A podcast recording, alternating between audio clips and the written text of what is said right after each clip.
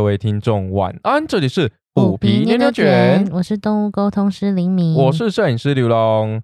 呃，虎妞，你可不可以不要在我的麦克风前面这样搔首弄姿？对你这样搔首弄姿，然后时不时的又摸了我啊！不要不要摸到键盘，你等下按到什么按键我就惨了。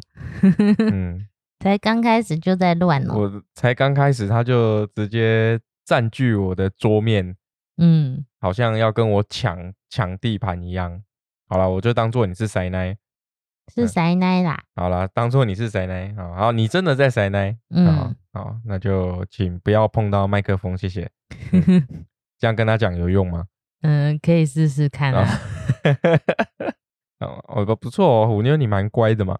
嗯，那我们今天呢，要来分享一个蛮有趣的故事，每一集故事都蛮有趣的，对不对？我应该要再去多看一点书。就像那个形容美食一样的，不要词穷。对对对，不能词穷。好，嗯，今天的故事是关于一个最熟悉的陌生人。嗯，你知道吗？我刚刚讲出来，好像在讲什么戏剧啊，还是什么歌词？嗯，充满意境，有没有？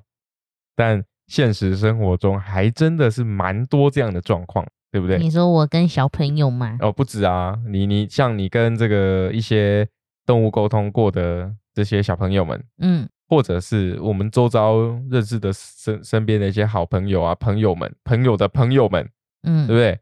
你刚认识的时候也是熟，也有点熟悉，但是又又不是很熟的陌生人嘛。但没有最熟悉呀。也是啦哈，嗯嗯，最熟悉的陌生人。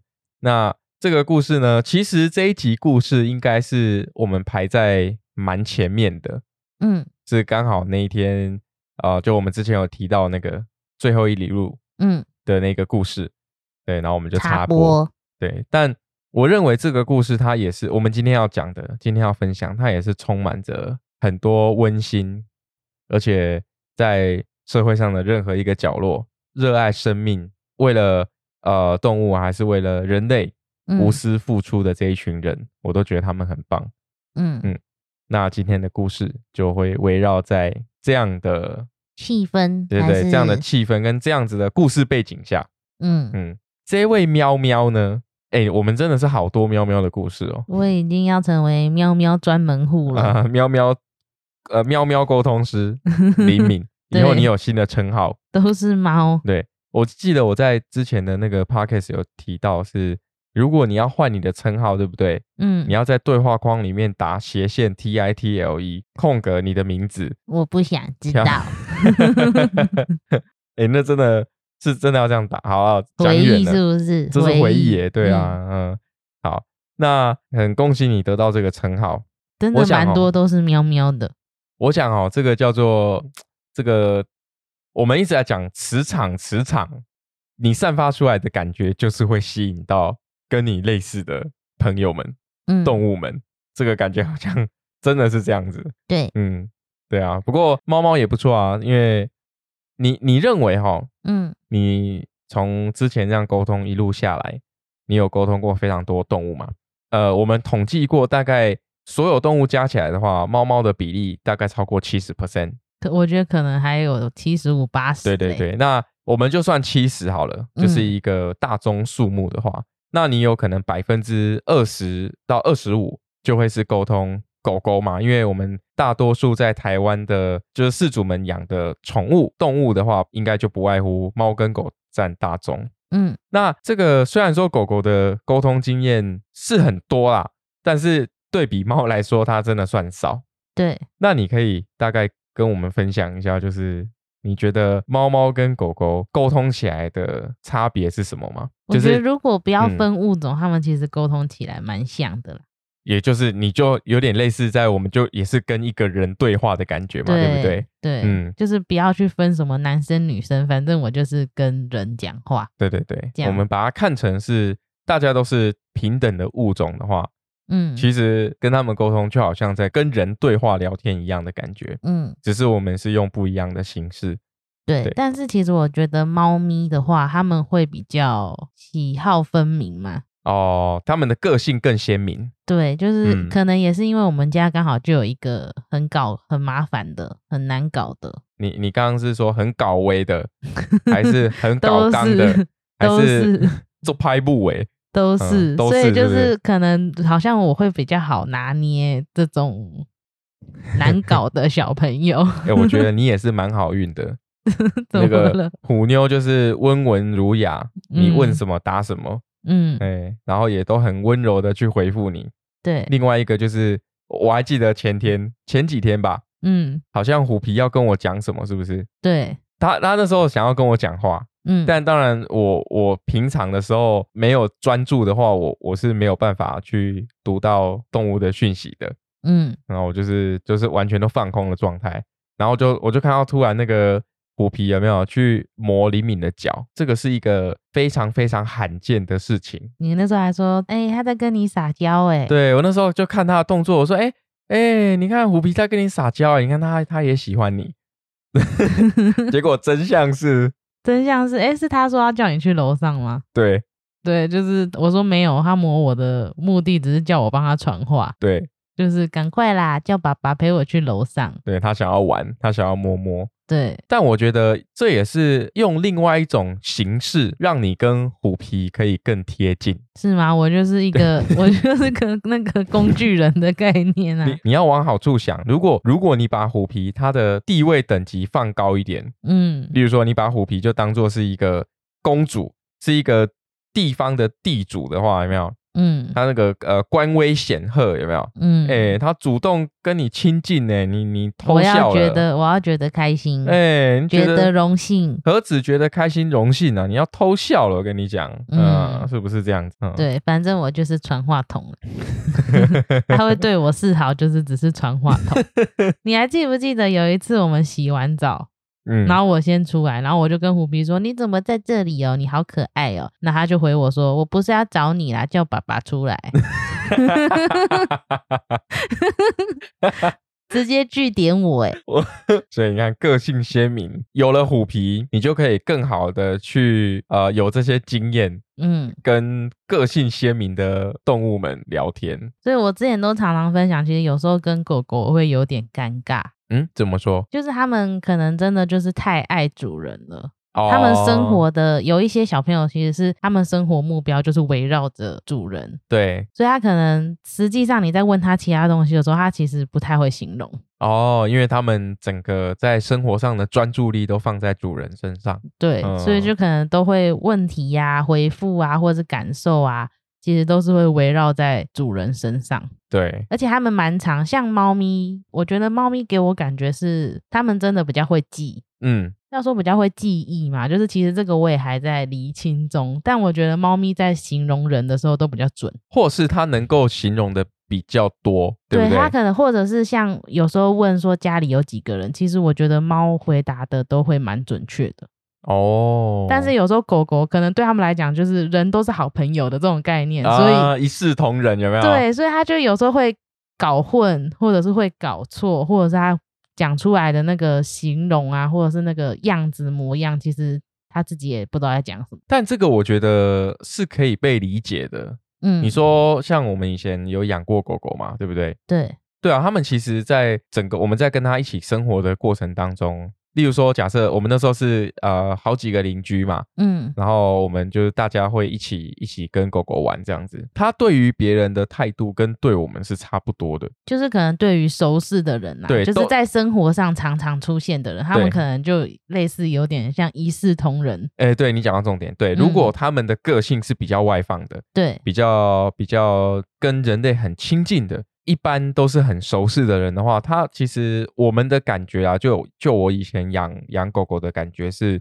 嗯，好像一视同仁，大家都是很亲近，然后不会分呃哦，你你是爸爸，你是妈妈，或是或是比较更亲近的这种这种等级这样子。嗯嗯，这是我以前养狗狗的经验。如果呃听众朋友有相关的经验，或是你有想分享的话，也可以在我们的 F B I G 或是 Pocket 下面留言，对啊，让我们知道一下。每个动物一定有不同的个性，嗯，对，感觉上狗狗真的好像是这样，对啊。然后猫的话，我觉得它们如果对于亲近的人，就会有比较多的回复或者是感受，嗯，对，没错没错。诶，虎皮就是很标准，我真的遇过好多猫咪，然后它们可能表现出来的感觉是比较喜欢爸爸或者是异性。嗯，如果是比如说是母猫对于男生这样子，他们常常就会说，我觉得他的手很大，很温暖，很有安全感。我记得虎皮也有这样讲过。对对对，呃，虎皮那个时候讲是跟沟通师讲，嗯，那时候我们是请那个你的朋友，对学姐，对对对，来来沟通，然后他那时候就有讲说我的手。很很大，然后他喜欢被我摸啦。对，就是被我不喜欢被妈妈摸，喜欢被爸爸摸。但虎皮就真的是很鲜明，他是除了我，应该几乎没有人摸得到他。你这是炫耀吗？诶，这个是炫耀，也是一方面的隐忧啦。嗯，因为他最近可能跟虎妞又比较关系紧张一点，有没有？嗯，就那个晚上都会都会来吵我。就是你超黏你，就是黏黏到不行哦。有时候我可能那个手放在床铺边，悬在半空中，有没有？它会这样整个飞起来，然后用头撞我的手，把我把我叫醒。不然就是在床边，有没有？就边叫边就喵喵喵喵一喵之后，我不理它，就用手来摸我。嗯嗯，常常被它吓醒。对，然后我是觉得猫咪真的蛮会形容的。如果真的会形容的话，嗯，比如说它就会说戴眼镜。没戴眼镜啊，这个也能哦。对，就是有有时候会感觉到哦，好像是戴眼镜的男生，或者是戴眼镜的女生形象啊。对，然后还有一还有沟通过，就是他讲说有绑头发。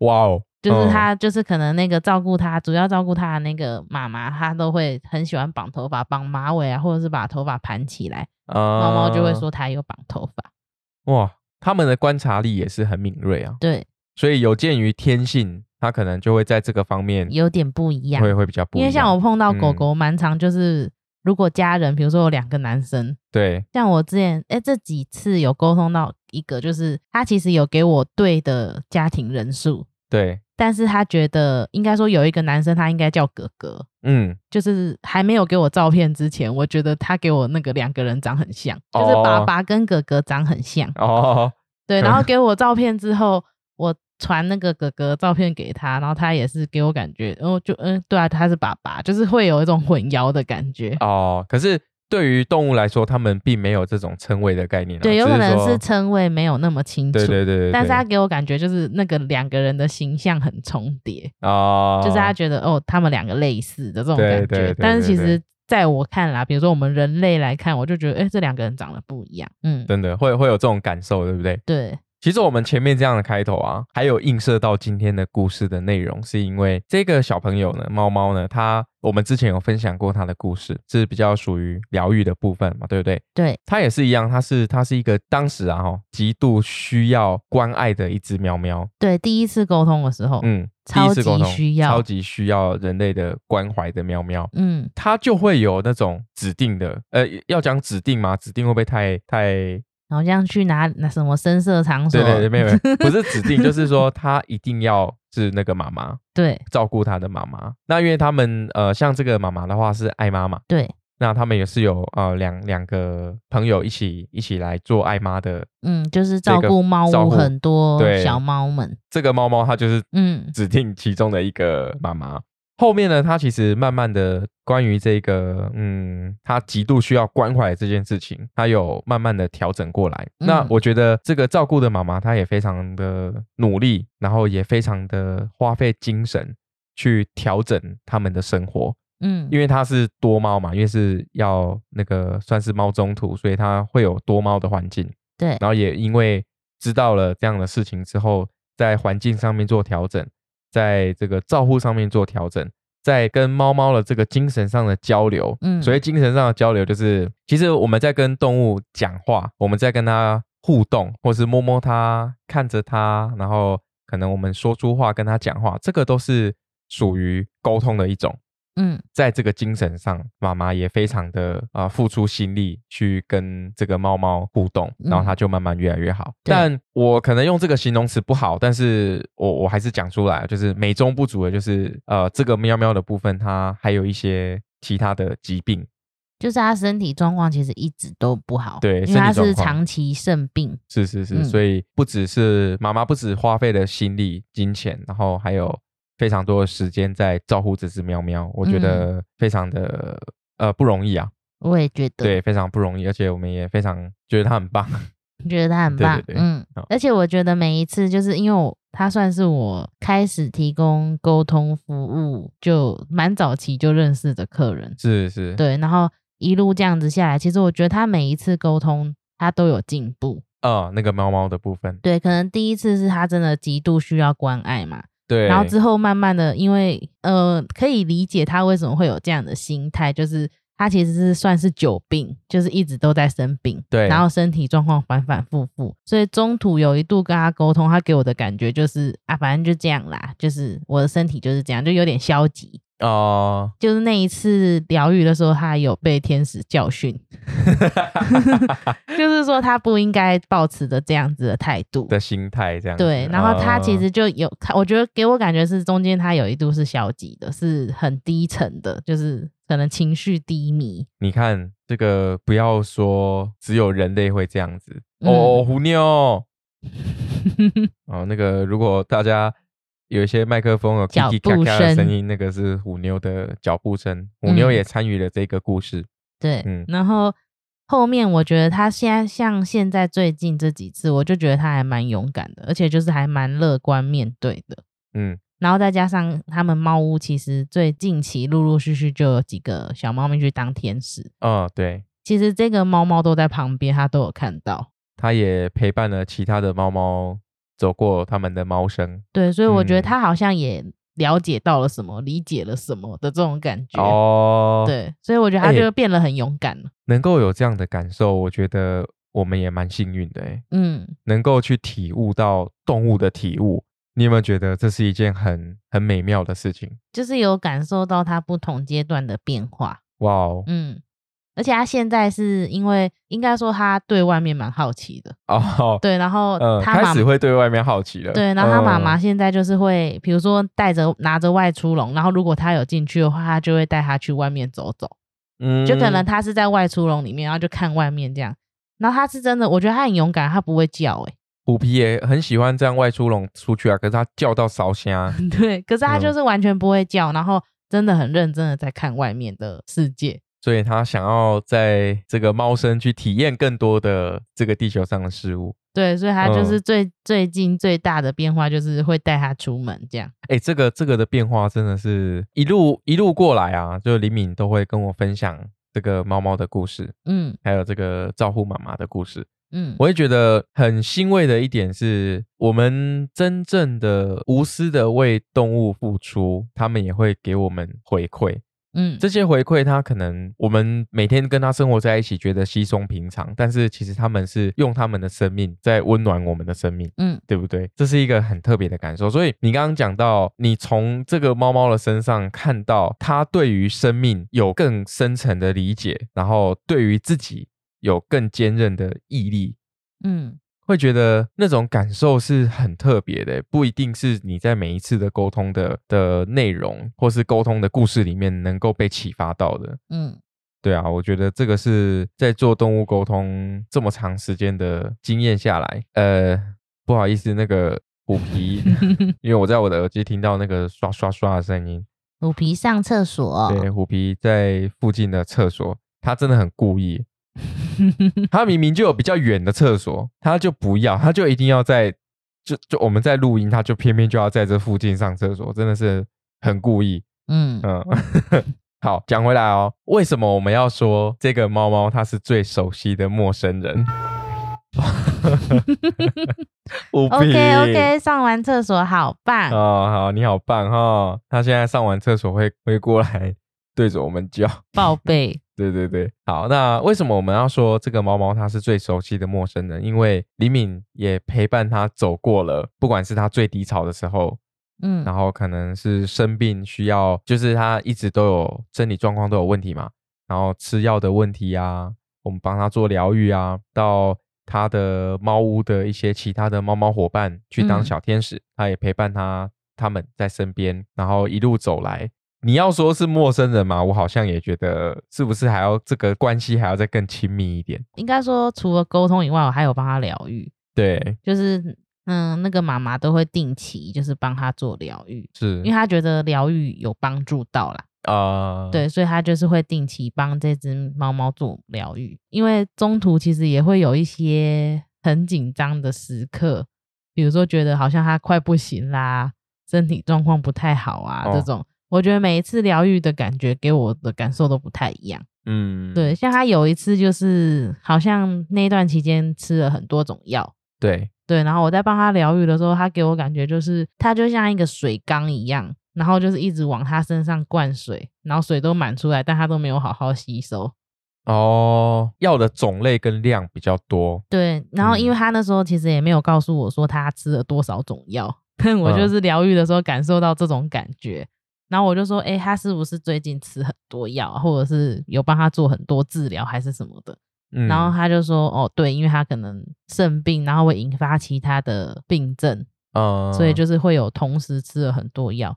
然后我就说，哎，如果可以的话，看能不能跟兽医师讨论一下，调整一下，就是呃，先以最紧急的部分来先做医治，因为我觉得他好像就是完全没吸收，嗯，他没办法吸收，可能身体的状况。不允许，但这边还是要讲，就是呃，我们虽然是建议，可是还是要以兽医师跟呃动物的状态、动物本身的状态来去做调整。对，所以那时候他就是有问过医生，然后医生就是有帮他做调整，就可能药量不要这么多，然后或者是比如说什么先不要吃这样。对，就是慢慢的像分阶段式的，然后他就好，就就比较好了。哦。所以可能当下也没注意到啦，就是对于吃这么多药这件事情。对，然后因为他应该说他呃也不太喜欢，我觉得应该是可以讲不太喜欢，就是自己进食、进食吃饭，就是他可能吃的越来越少。哦，你说吃自己去吃东西的这个动作，对，就是因为可能要维持他的健康状况，然后也要让，因为他其实越来越瘦，就是可能生病的关系，所以他越来越瘦。是，然后他又不愿意自己吃饭，所以就是除了鼓励他进食以外，然后还会帮他灌食。哦，这是这也是不得已的手段。对，然后他就是每次，比如说呃打完针，然后灌完食，他就会。生气躲起来，就会躲在那个以前从来都不躲的柜子里面。但人类都有这样的反应的，动物也会啊，对不对？然后因为那时候妈妈就说他就是他会觉得他是不是害怕还是吓到什么的，他就跑到柜子里，然后就有沟通这个这件事这个议题。对，然后那个猫咪给我感觉就是每次都不用的快一点。就是他给我他给我感觉就是要么就快很准，就是赶快在这一个 这段时间结束这样子，他就不想要就是比如说一下又打针啊，然后休息一下子之后又要灌死啊，哦，就是他给我感觉是要么一起来，然后快一点这样，然后他就是真他是不开心，他就觉得他不喜欢，所以他就跑去柜子。躲起来哦。但这两件事情都不是舒服的。对对啊，所以呃，其实喵喵它也蛮呃蛮体谅啦，至少说也没有 攻击啊，或者说没有去做一些妈妈是说他会生气啦，哦，对，可能就是跟虎妞一样生气，都多多少少都会啊，没有威胁性的生气。对啊，你要帮他刷牙的时候，他也是他那个是生气嘛？我想一下，他就是小抱怨，抱怨，对。然后他就给，反正给我感觉就是他会去躲起来，就是他需要冷静一下这样。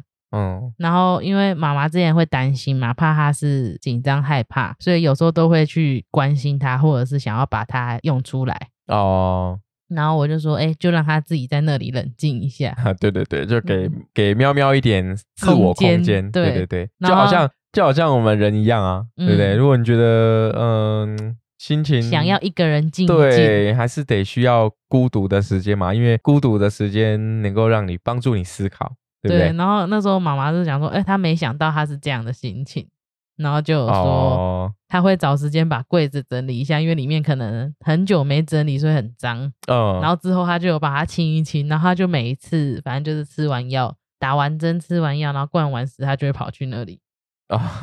需要一个冷静的时间。妈妈也很可爱，对啊，你看，我觉得这个最好的地方就是饲主，就是妈妈，嗯，跟动物可以因为生活上的改变去去做调整。嗯，这个对动物来说，其实如果动物认为他在做这件事情，就是他跑去柜子躲起来，是对他心灵上的一个慰藉，跟能够让自己调整心情的方式的话，嗯，那妈妈也是很快速的就去帮他准备这个环境。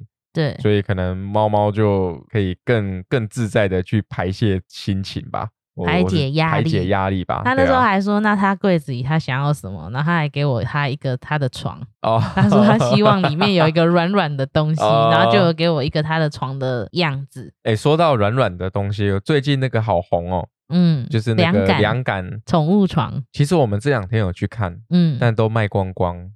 其实我有问过虎妞，嗯。对，我说，因为他们其实原本是那个 IKEA 的小沙发嘛，真的很热啊。对，然后我就说他想不想要换新的床，然后虎妞是回我尴尬又不失礼的微笑。这是什么意思？我觉得他可能不知道那个东西是什么。哦，对，就是我我有跟他说，他可以在上面，然后会凉凉的。没有，你不会这样跟他讲。我们我们现在的床包不就是凉感吗？哦，你说就跟我们的床包一样，但我怕他想象的很完美，就以为很大。哦，那那你要给他一个小小的感觉啊。我就是跟他说，他躺在上面可以凉凉的，他就回我一个尴尬又不失礼的微笑。我就不知道我换了他到底会不会躺。呃，我是认为他们好像比较喜欢就直接在地板上了。直接在地板打滚。对啊，他们他们两个都算是地属性的猫啊。哎，虎皮是高空属性的，但是它也很喜欢躺在地板上。而且虎皮躺的很豪迈。对，就整个腿大开这样子，完全没有熟女的感觉，没有形象可言。对，所以我们现在夏天哦，走路都要很小心。他们明明就很明显，没有像你讲的这么恐怖，好不好？没有。虽然说他们很明显，但是但是就是挡挡路啊。有时候有时候虎皮是会故意跟你发生擦撞。对啊，就故意在那边撞，然后那边叽叽拐拐的。三宝。对啊，哎，因为那个木地板，你们他们有时候那个跑步那边刹车的时候叽叽拐拐的，很好笑。都被刮坏了。嗯，那没办法。嗯，对啊。哦，所以对于这个喵喵来说，李敏就是一个非常熟悉的陌生人，然后陪伴他度过每一个时期。我记得有一次很好笑，忘记是疗愈还是沟通的时候，嗯，他就反问我说：“你是不是很喜欢我啊？你怎么常常来找我？” 可是他真的很可爱啊，他跟他跟虎妞是一样的色系。对，但是他其实一开始没有那么健谈，就是是可能因为呃接触的频率多了，所以他就觉得，哎，我怎么常常去找他？哦，一开始会有戒心呢。对，就是他就说你是不是很喜欢我这样？那你怎么回他？我说对啊，你很可爱。嗯，然后他还会叫我就是抱抱他，摸摸他。哦，嗯。我就用那个远距离抱抱，不过它也算是蛮亲人也黏人的喵喵啦。嗯，只是说身体状况可能不允许，对，就还是会跟一般的猫咪有所区别。嗯嗯，透过这样慢性的支持性的治疗，我相信它一定也可以很有尊严的，然后备受爱护的度过它的猫生。其实我们那时候。不论在沟通还有疗愈的时候，都有问，就是我觉得只是一个感觉很像了解他们到底懂不懂自己生命的尽头，或者是有没有这个想法跟概念。嗯，对。然后那时候他的回复给我感觉就是没这么快哦，连就是在在疗愈的时候问天使，天使也是说没这么快。然后对自己很有自信，就是感觉他会慢慢的，可能他身体状况会越来越不好，越来越差，但是他就是不是那种突然的。嗯嗯，因为其实像妈妈自己就讲，她近期不是有猫屋有蛮多小朋友，就是都去当小天使。是，她那时候其实一直以为就是这只猫咪是会是第一个。啊，因为他的状况可能比较不好，前面的时候，嗯，但是他有坚韧的生命力，对，嗯，我觉得这个是我们值得我们去学习的地方，没错。你看一路沟通过来，看着他慢慢的好转，然后慢慢的去排除掉我们每一次沟通上面所遇到的问题，那当然相对的，妈妈也付出非常多的心力跟精神去调整、调整环境状态，或是对待猫猫的方式都好，真的是需要饲主妈妈们，嗯。嗯，妈妈们是不是讲的怪怪的？照护人们，照护人们跟着动物一起去改变生活的方式，这一定是呃能够帮助我们去跟他们有更好的生活回忆。那你看，哎，这样一路走来哦，他这样慢慢这样好，你有没有觉得你你的心中第一次哎呃比较前面的沟通的时候，然后哎因为他哎急需要关怀嘛，然后又又不知道该怎么样去跟其他的猫互动，嗯，他也不知道怎么样才可以传递他真实的感受给他的照护人，对，这时候你是不是觉得很紧张？对啊，心中会有石头哎。其实每一次沟通完，如果说有一些他是需要去做。改变的，或是需要有一些变动的，或是照护人他需要花一点精神跟时间去做调整的，嗯，其实心中都会有一个石头，就就一直会觉得，哎，有没有改善这样子？对对对，就好比我们上次讲的啊，对，顺便来分享一下，上次我们不是分享那个搬家，搬家，对，嗯，要搬家，然后最后一天捕获到那只喵喵，然后现在收编的那个收服，对对对。诶，最近最新的消息是，他已经敢在新家里面出来自己游荡了，就是出他的笼子，对，出他的笼子，然后去去探索外面的世界，对，诶，家家里的世界啊，然后也也摸得到了，对。对，哇，你看就觉得，不管是我还是老话一句哦。每一次沟通，其实对我们来说都是一个非常有意义，而且意义深远的，会影响我们呃内心的一个一个个故事去堆叠起来的。嗯，想法会改变。对，想法会改变哦。哎，你说，如果我现在再回去听我们比较初期的 podcast，嗯。对于动物沟通的想法看法，其实跟现在就就会有一定的，就会有一个落差。嗯，因为我们透过动物更了解什么是动物沟通，我们也是从从零开始啊。嗯，对啊，只是我们比较早学了动物沟通而已，大家也可以，对不对？OK，那这边就顺便讲到，我们目前呢线上的课程啊，就是跟自己猫宝贝聊聊天的这个线上课程，募资进入尾声了。如果还在观望的听众朋友们有兴趣的话，也可以去看看我们线上课程上面的一些内容。那如果说想要报名，然后又想要有一些优惠的话，也可以来跟我们联系哦。嗯，好，那我们今天故事就分享到这里。如果有喜欢我们的频道，记得订阅、按赞，也把这个频道分享给属于这个频率的朋友们。这里是虎皮牛牛卷，我们下次见喽，拜拜。